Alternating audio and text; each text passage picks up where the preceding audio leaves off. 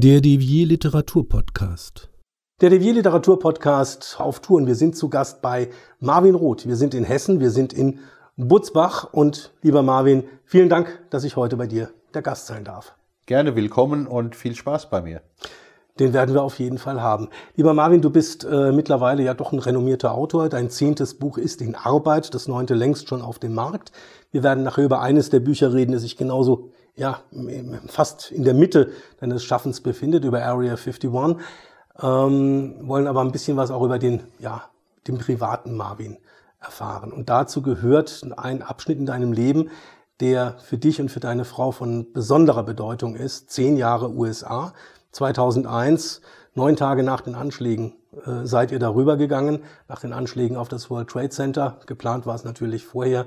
Ihr seid ausgewandert. Was bringt einen dazu, 2001 einfach mal so in die Vereinigten Staaten auszuwandern? Ich will es mal so sagen, wir wollten uns ein neues Leben erschaffen, einfach was Neues beginnen, Abenteuerlust, neue Leute kennenlernen, die Lust am Reisen, äh, an Erfahrungen, an, an Begegnungen, alles zusammen war dann das Paket, was für uns gepasst hat. Was war im alten Leben nicht in Ordnung? Das alte Leben war völlig in Ordnung, aber wir wollten einfach was Neues beginnen. Und äh, ein neues Leben irgendwie zu beginnen, ist ja auch aufregend, macht ja auch Spaß. Viele haben immer gesagt, Mensch, ihr seid mutig. Nee, hat mit Mut gar nichts zu tun, sondern wenn man bei sich ist und weiß, was man möchte, dann macht man es einfach. Und es ist ganz egal, wo du auf der Welt bist, du hast dich immer selbst dabei. Und deshalb hat es mit Mut wenig zu tun. Einfach Spaß an der Freude. Ein bisschen mutig war es schon, weil ihr habt gesagt, wir gehen jetzt in die USA und wir sind dort Künstler. Ja. Wie kommt es? Wie beschließt man jetzt von heute auf morgen, wir sind jetzt Künstler? Ja, aber du brauchst für die USA ein Visa. Green Card heute sowieso ganz, ganz schwer zu bekommen. Also brauchst du irgendeine Form von Visa. Und wir dachten uns, was könnten wir denn den Amerikanern anbieten, was sie nicht schon längst haben? Und da fiel uns Connys äh, Leidenschaft ein, das Porzellanmalen, das dann auch über Kachelbildmalen sich vergrößert hat, also größere Objekte. Mhm. Und dann kamen wir auf die Idee nach einer Reise in die USA, die wir ein Jahr vorher gemacht hatten oder anderthalb Jahre vorher.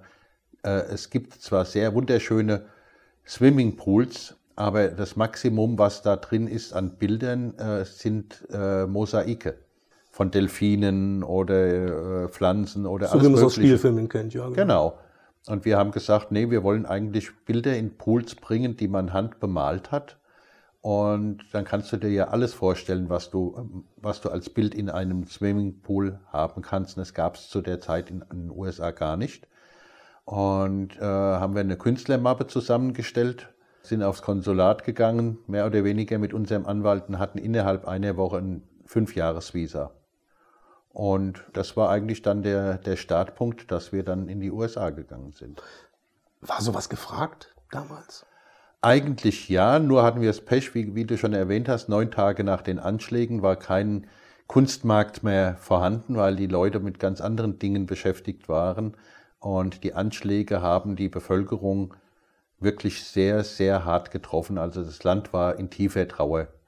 Das hat sich dann auch manifestiert in, den, in, der, in der Kunstbranche, in der Artbranche. Hatte sich damit die Idee vom Künstlerdasein in Florida komplett erledigt? Nee, noch nicht. Wir haben natürlich auch äh, Shows gehabt in, in Miami. Zum Beispiel in Penthäusern von, von bekannten, berühmten Leuten hatten wir große Artshows. Oder wir waren auch in, in da gibt's spezielle gibt es hier in Deutschland die spezielle Kaufhäuser nur für Kunst. Riesengroß, kann man sich vorstellen, wenn du hier in, in was weiß ich, in Ikea gehst oder so. Das sind riesengroße Läden und das gibt's da nur rein für Kunst. Da stellen nur Künstler aus. Da waren wir zum Beispiel äh, vertreten. Aber äh, es war dann irgendwie so eine merkwürdige Stimmung, dass man Kunst nicht mehr irgendwie verkaufen konnte oder auch sinnvoll was umsetzen konnte. Und da haben wir uns einfach dann versucht umzuorientieren. Kommen wir jetzt gleich dazu zum Umorientieren. Ähm, jetzt erstmal, wenn du merkst, es funktioniert nicht wirklich so. Wir kennen das ja auch aus vielen Fernsehbeiträgen von Auswanderern, die ja. dann, ich sage mal, mit irgendwelchen Ideen kommen und ja. dann zum Beispiel die Situation vor Ort auch völlig unterschätzt haben, mhm. gerade was die behördlichen Geschichten angeht. Ist man da, ja, der, oder beziehungsweise anders gefragt, da ist man doch frustriert, oder? Oder denkt man dann sofort wieder ans Zurückgehen? Nee, überhaupt nicht. Also, also weder das eine noch das andere. Ich nehme es also, mal vorweg, ihr seid dann wirtschaftlich tatsächlich noch richtig erfolgreich geworden in den Vereinigten genau, Staaten. Ja. Aber das hatte mit Kunst dann definitiv nichts mehr zu tun. Gar nichts mehr zu tun. Also es ist mal so, der, der, der, gerade diese Sendungen wie der Auswanderer oder so, die Leute gehen quasi ohne Grundkapital ins Ausland. Das ist mit ganz wenig Geld, meinen die, die könnten irgendwas ganz Großes bewegen. Man sollte dann schon finanziell zumindest mal äh, für ein oder zwei Jahre sicher sein, dass du nichts brauchst, dass du keine zusätzlichen Einnahmen brauchst, sonst kannst du kannst es echt vergessen. Alles andere ist blauäugig, ne? Total. Das ist wie wenn du von heute sagst, ich ziehe jetzt von heute von, von Köln nach, nach München, nehme aber nichts mit, ich nehme 500 Euro mit und meine, jetzt kann ich eine komplett neue Existenz beginnen. Das funktioniert weder im Inland noch im Ausland. Und genauso denken diese Leute leider falsch. Also wenn du grundgesichert bist, dann kannst du immer noch in Gelassenheit drüber nachdenken, Mensch, was mache ich denn jetzt? Aber jetzt mal wird's viel spannender. Ihr seid in die USA gegangen, um Künstler zu werden, ja. um ein Künstlerleben zu führen. Ja. Was daraus geworden ist, war plötzlich war eine komplett andere Geschichte. Genau. Ihr seid im Immobiliengeschäft gelandet. Genau. Also, um es kurz zu machen, wir hatten ein zweites Grundstück, wo unser Atelier drauf gebaut werden sollte.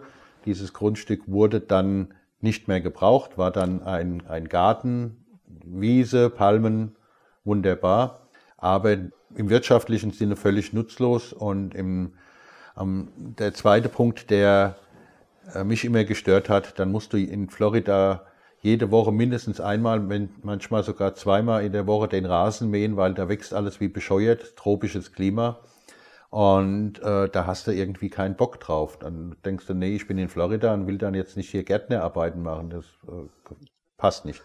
Es klingt jetzt ein bisschen schräg. Also du, du hast hattest keinen Bock auf Gartenarbeiten, deswegen ja. bist du ins Immobiliengeschäft Ja, geraten. das geht ja. Deshalb haben wir das Grundstück, das ist schräg, das Grundstück dann äh, verkauft äh, und haben dann also einen sehr guten Preis erzielt, das Doppelte wie der Einkauf war und dann haben wir, Conny und ich, haben wir uns gedacht, ja, das ist eigentlich ein tolles Geschäft. Dann probieren wir das doch mal. Und haben dann privat mit dem Geld, was wir da erzielt haben, andere Dinge gekauft, andere Grundstücke gekauft und nach und nach wurde, äh, waren wir so erfolgreich und es, es hat uns so viel Spaß gemacht, weil wir sind ja dann durch ganz Florida gereist, haben überall geguckt, wo wird denn gebaut, wo, wo werden denn Grundstücke gesucht und man beschäftigt sich mit dem Immobilienmarkt. Man lernt dann entsprechende Leute, Immobilienmakler in allen Ecken kennen von Florida und das hat sich dann selbst entwickelt. Das war wie ein Weg, der für uns vorbestimmt war, den wir gehen sollten und den wir auch gerne gegangen sind. Und wenn du mit Engagement irgendwo dran gehst, dann hast du auch Erfolg.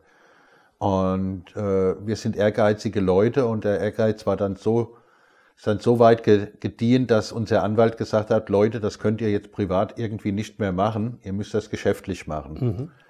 Äh, und dann haben wir eine Immobilienfirma gegründet. Und ihr hattet dann, was hast du mir vorhin gesagt, äh, bis zu 180 Angestellte, ne? Genau, in unseren besten Zeiten hatten wir ca. 180 Mitarbeiter, 14 Büros an allen wichtigen Punkten in Florida der Vor- oder Nachteil war, dass wir mindestens einmal die Woche mit dem Auto rund um Florida gefahren sind, um unsere ganzen Büros zu besuchen und Dinge zu besprechen.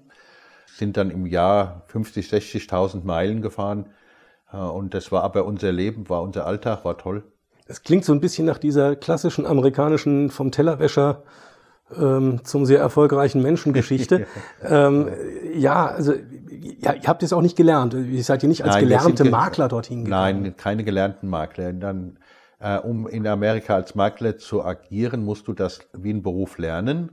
Und wenn eine Firma auf, ich weiß, worauf du raus willst, wenn du eine, eine Firma äh, gründen willst, geht das äh, nur, wenn du quasi den, die Meisterprüfung des Maklers hast. Das nennt sich dort Broker. Und das ist einem Studium, einem Anwaltsstudium gleichzusetzen. Die werden auch da gleich behandelt von der, von der Einschätzung eines Berufes her. Und das war uns alles viel zu umständlich und hm, ich äh, habe dann die Idee gehabt, äh, dass man doch eigentlich jemand einstellen könnte, der einem das als Geschäftsführer dient, dann in so einer Firma. Das war aber damals nicht möglich und unser Anwalt hat es dann geschafft, dass nachdem er mit äh, Leuten aus dem Parlament Kontakte aufgenommen hat, dass tatsächlich eine Gesetzesänderung dann geschaffen wurde. Und nach dieser Gesetzesänderung durften dann Menschen ohne dass sie die Maklerlizenz hatten, auch ein Maklerbüro eröffnen. Und diese Gesetzesänderung, darauf wollte ich jetzt eigentlich noch, die, da, da, da tauchen sogar eure Namen auf. Genau, da, da stehen wir bis heute in den amerikanischen Gesetzbüchern. Wir sind die Ersten, äh, die sowas überhaupt jemals versucht haben oder tatsächlich erfolgreich durchgeführt haben. Und Conny und ich stehen heute noch in den Gesetzbüchern von der USA. Das Ganze begann also mit dieser Immobiliensache 2004, 2005? Nee, es begann schon eher. Das, 2002 begann die ganze Immobiliensache. Sogar schon früher. Ja. Gut, okay. Lange Rede, kurzer Sinn. 2008 hast du angefangen, dein erstes Buch zu schreiben. Genau. Und da stellt sich dann die Frage, du bist wirtschaftlich erfolgreich, du hast eine Firma mit 180 Leuten, du fährst 50 bis 60.000 Meilen äh, in und um Florida und sonst irgendwas. Du hast Arbeit ohne Ende. Hattest du trotzdem Langeweile und hast gesagt, so, jetzt muss ich jetzt noch Buch schreiben? ja, ja, genau. Das, das Thema Langeweile, äh, äh, das, das Wort existiert bei uns nicht. Äh, wir haben eigentlich, nee, wir haben nie Langeweile. Nein, es ging darum, ähm, wenn man ein Geschäft führt, muss man mit Herz und Seele dabei sein. Man muss die Leute im Auge behalten und das meine ich positiv. Das heißt also, man muss sich mit den Mitarbeitern beschäftigen. Was haben sie an Familien? Wie sind die persönlichen Umstände? Äh, was muss man tun, dass es allen gut geht. Und wenn man 180 Mitarbeiter hat, dann kannst du die Zahl äh, beruhigt mal zweieinhalb nehmen. Äh, das ist dann dann die Familie, die, die Familien, die dann noch dazugehören, die von dem Verdienst der einzelnen Mitarbeiter leben. Also das ist ja schon eine ganze Anzahl Menschen, für die du dann verantwortlich bist am Ende. Und äh, solche Probleme und auch geschäftliche Probleme, die, die begleiten dich den ganzen Tag und leider auch die Nacht in die Nacht hinein. Und das wollte ich nicht. Ich wollte am, an der Schlafzimmertür quasi meine, meine geschäftlichen Probleme abgeben und dann privat sein. Und, und dann hast du dich abends hingesetzt und hast gesagt, nee, bevor ich jetzt mein Hirn äh, immer noch rattern lasse mit den, mit den Dingen des Alltags, ich setze mich jetzt an den Computer und fange an zu schreiben. Äh, nicht ganz so, sondern ich habe mich, äh, es ging erstmal ums Einschlafen. Wie gesagt, nachts wollte ich dann mal meine Ruhe haben und da habe ich mir angefangen, eine, eine Geschichte auszudenken. Und äh, ich habe hab die Augen geschlossen und ich sah einen Wald, Waldrand, da vorne Wiese und am Waldrand stand ein junger Mann, ein blonder junger Mann in Arbeitskleidung und äh, da habe ich mich gefragt, wer ist das denn? Und da hat das Schicksal oder wer auch immer für uns Schreiber die Geschichten bereitlegt, äh, mir den Henki geschickt, den Henk Börsen. Äh, die erste Romanfigur, die in meinen Büchern vorkommt und der bis heute immer mal wieder in Romanen auftaucht. Und da ist mir der Henke begegnet. Und ich wollte einfach wissen, was ist denn mit dem, wer ist das denn und so weiter und habe dann mir darüber eine Geschichte ausgedacht. Und äh, irgendwann hatte ich dann die Zeit oder habe mir Zeit genommen, nachdem wir dann zu Hause waren oder ich hatte Homeoffice, dass ich einfach angefangen habe, immer mal jeden Tag ein paar Seiten aufzuschreiben von der Geschichte, die ich mir nachts vorher überlegt habe. So kam es zu dem ersten Buch. Und jetzt kommt äh, der nächste Knaller oben drauf. Du hast, das hast du mir äh, vor kurzem erzählt, dieser Henki, das hattest du irgendwann dann einem deutschen ähm, war sogar Verleger, ne? Nee, der war ein Buchagent. Oh, Buchagent, ja, genau. Ja. Dem hast du das mal geschickt und hast gesagt, ah, lies mal, ob das überhaupt was ist. Genau. Und, ja. ähm, und der hat es sofort dann auch vermittelt, ne? Und, und, genau. und äh, ist dann in wie vielen Sprachen? Der ist, ist in acht europäischen Ländern verkauft worden, dann ins Englische übersetzt worden und in den USA, Kanada und Japan verkauft worden. So rum. Ähm, also auch damals schon, äh, auch gleich mit dem ersten schriftstellerischen Projekt wirtschaftlich erfolgreich. Ja, obwohl gewesen. meine Frau heute immer noch so ein bisschen äh, halb im Spaß sagt, das erste Buch war noch ein halbes Kinderbuch. Aber da, da neckt sie mich natürlich. Wer es liest, der wird feststellen, dass es also absolut kein Kinderbuch ist. Ich habe es nicht gelesen, da kann ich jetzt auch nicht mitreden. Nein, aber ich finde es interessant, wie diese Dinge dann auch entstehen. Äh, von Henke gibt's auch eine, eine, einen zweiten Band, ne? Genau, Henke und der Mächtige, da geht's dann um die Nazi-Zeit in Deutschland oder danach. Also für alle die, die ja, ich sag mal noch ein Kinderbuch suchen, das auch was für Erwachsene ist. Das ist ähm, eigentlich Henki, alles nur für Erwachsene. Nur für Erwachsene. Ich sag ja, dann bitte äh, schaut mal, gibt's heute noch zu kaufen, denke ich. Mal. Ja, ja, also bei mir nur noch leider die beiden äh, ersten Bände habe ich noch einige Bücher bei mir im Lager sitzen. Der Verlag, der das damals verlegt hat, der existiert nicht mehr.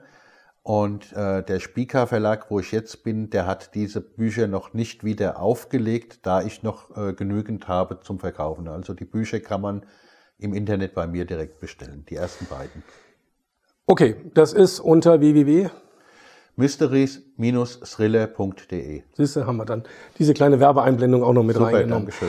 Ähm, die Zeit in den USA, ihr seid äh, 2011 aus privaten Gründen dann auch wieder äh, nach Deutschland zurückgekommen, ähm, habt dann wieder einen neuen Lebensabschnitt begonnen. Genau. Und ähm, jedenfalls, wenn man sich jetzt mal deine, deine Bibliografie anschaut, ist ja schon eine anständige Bibliografie. Da tauchen Titel auf wie Boonville, Fluchtpunkt Las Vegas, Area 51.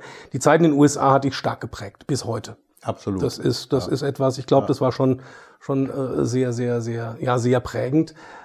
Hängst du dem ein bisschen nach? Würdest du gerne wieder rüber machen?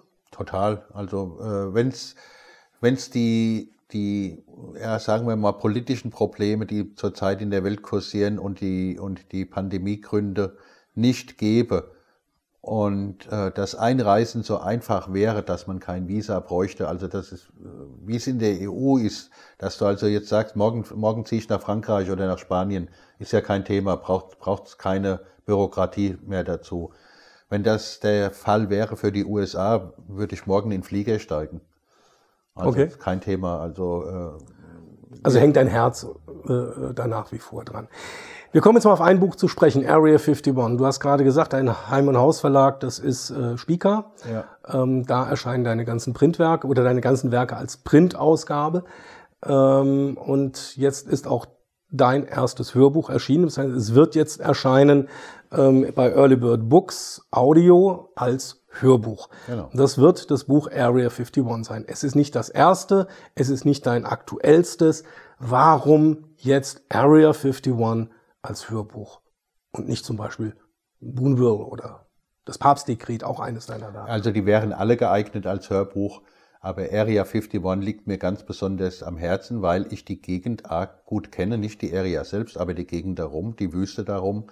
Äh, beruflich waren wir oft in Las Vegas und ich habe dort persönlich ermittelt, habe Leute befragt, habe mich schlau gemacht, habe mir, hab mir Dokumente angelegt, wo ich dann meine Erfahrungen notiert habe, habe Aussagen von Betroffenen bekommen, die normalerweise öffentlich nie darüber reden. Und das Ganze hat mich dazu bewogen, über dieses, über diese Area 51, die- das ist die geheimste und, und, und geheimnisumwitterste Anlage in den USA. War schon richtig. Geheimnis umwittertste, ja. Genau.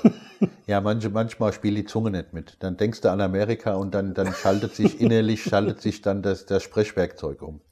Nein, äh, das hat mich interessiert und gleichzeitig fand ich schon immer, dass es Bef Bevölkerungsgruppen gibt in den USA, wie auch in Deutschland oder auf der ganzen Welt wahrscheinlich, die unterprivilegiert sind oder überhaupt nicht keine Stimme haben in der Gesellschaft, die äh, unter dem Radar laufen, die keiner bemerkt. In Amerika sind es äh, Obdachlose zum Beispiel, es sind Sträflinge, die werden weggesperrt, da- die haben keinerlei Stimme mehr, die, da, von denen hörst du auch nichts, äh, staatlich voll kontrolliert. Flüchtlinge? Flüchtlinge kommt dann dazu.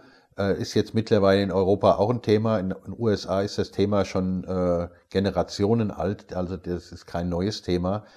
Und es kommen, äh, man darf, was man nicht vergessen darf, sind auch die, die äh, Drogenbanden, die Kartelle, die über die Grenze hinaus agieren. Die gehören im Prinzip auch zu dieser Gruppe, weil die laufen auch unter dem Radar. Kommen wir jetzt auf das Thema dieses Buches. Wir Genau. haben jetzt ein paar Personengruppen angesprochen. Eines der Themen, ähm, die es, das es wohl wirklich in den USA gibt, Menschen verschwinden. Genau, Menschen verschwinden jeden Tag. Und Und bei dir verschwinden die in der Area. Nicht pauschal. Das ist jetzt einfach nur eine Grundidee gewesen. Äh, Es, es verschwinden ja überall auf der Welt, auch hier in Deutschland, täglich Menschen. Und man sagt, 99 Prozent tauchen irgendwann wieder auf, aber ein Prozent sind dann weg. Wo sind die? Und äh, ich habe mir dann überlegt, eine Geschichte überlegt, dass tatsächlich Menschen und aus unterprivilegierten Schichten und auch aus Gefängnissen in die Area verschleppt werden. Und um ohne zu viel zu erzählen, es geschehen Dinge, dass Menschen dort in einem großen Saal erwachen, der aber völlig unbewacht ist. Und sie öffnen Türen, die sie vielleicht besser nicht geöffnet hätten. So ist es. Ich kenne die Geschichte, aber wir werden jetzt nicht weiter spoilern.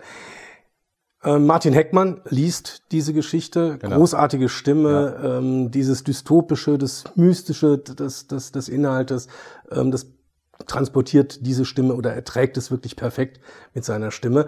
Ähm, auf jeden Fall in, im, im Vorwort ähm, ja, kokettiert er eigentlich auch mit diesem, ähm, Sie werden jetzt absolut fantastische Science-Fiction-Geschichten hören. Ähm, alles völlig aus der Luft gegriffen, alles natürlich nicht wahr. Oder doch? Genau. Wie viel Verschwörungstheoretiker steckt in Marvin Roth? Das kann ich gar nicht in Prozenten sagen. Ich hinterfrage gerne Dinge.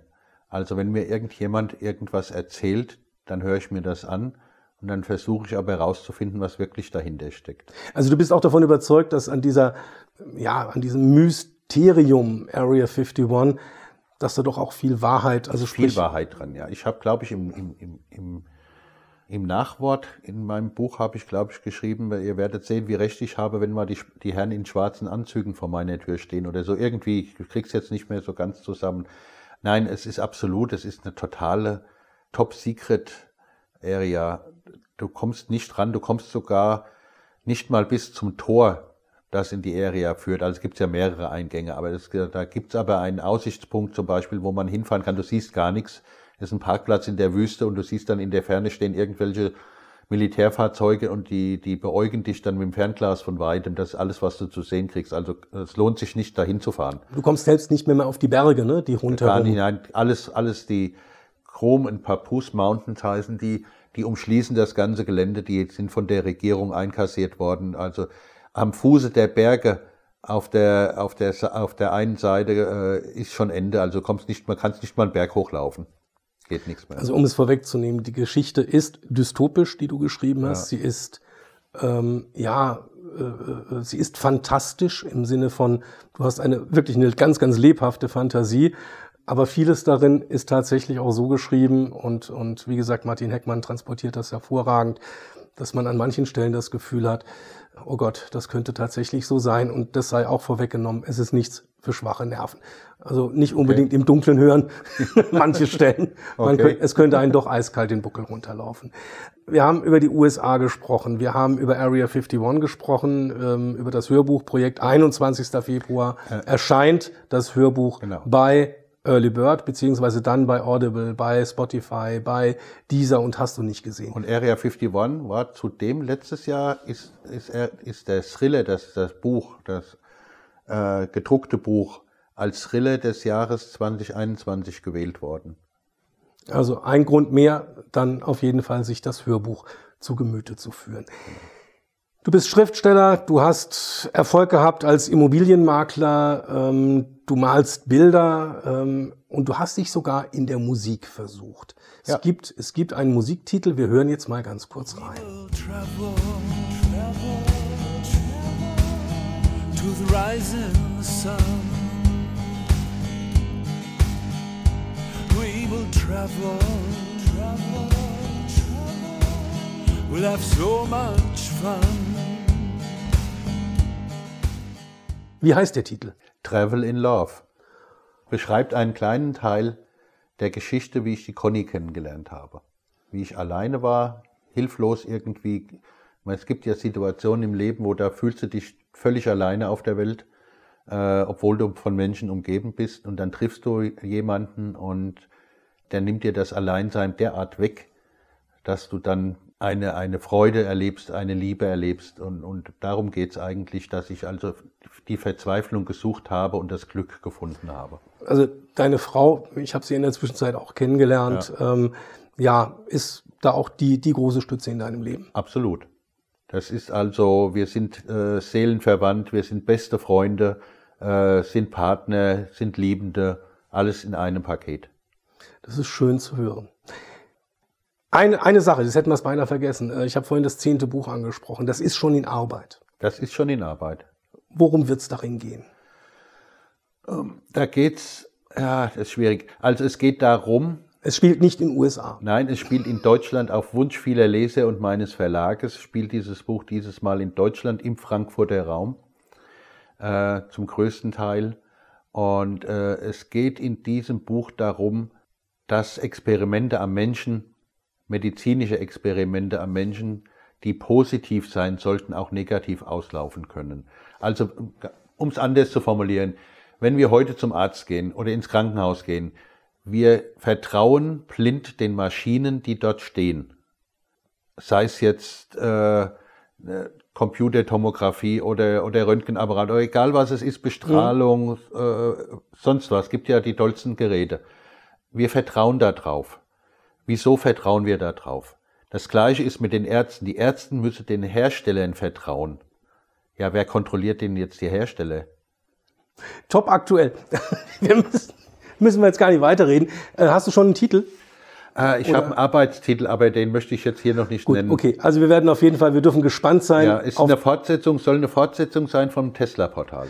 Wird auf jeden Fall eine sehr, sehr spannende Geschichte, so wie alles von Marvin Roth. Lieber Marvin, ich bedanke mich ganz herzlich, dass du mich ähm, ja ähm, in, in dein Heiligstes eingeladen hast. Wir sind Immer wieder hier in gerne. deinem, in deinem Atelier oder beziehungsweise im Atelier deiner Frau Ja. und von dir. Ähm, bedanke mich, dass ich Gast sein durfte und wünsche dir auf jeden Fall ganz viel Erfolg. Und für alle, die jetzt zuhören, nochmal der Hinweis ab 21. Februar ähm, Area 51 als Hörbuch 15,5 pralle Stunden gesprochen von Martin Heckmann. Überall dort, wo es gute Hörbücher gibt. Und bis zum nächsten Mal im Devier Literaturpodcast.